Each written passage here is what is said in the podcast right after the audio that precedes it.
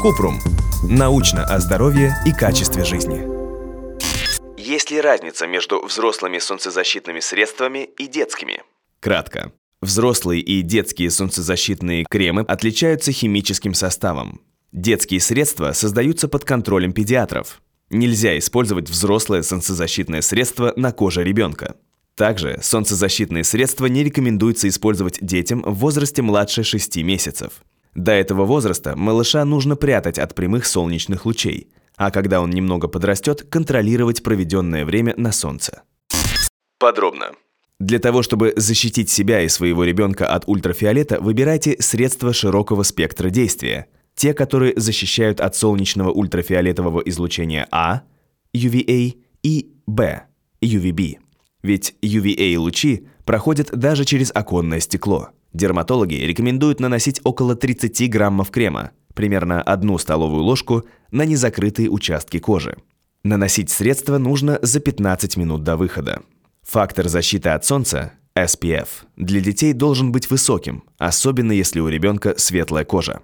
Из-за нежной кожи солнцезащитные средства не рекомендуется использовать для детей младше 6 месяцев. Могут возникнуть побочные реакции. Лучшим выходом будет прятать ребенка от прямых солнечных лучей.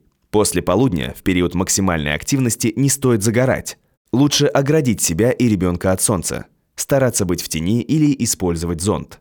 Солнцезащитные средства есть в виде разных форм. Лосьоны, кремы, гели, стики и спреи. Лосьоны – одна из предпочтительных форм для детских солнцезащитных средств. Кремы подходят для сухой кожи и нанесения на лицо.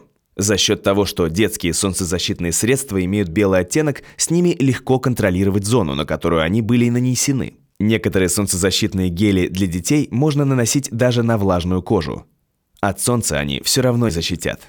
Все солнцезащитные средства дерматологической марки La Roche-Posay Gamme Angelios для детей протестированы под контролем педиатров.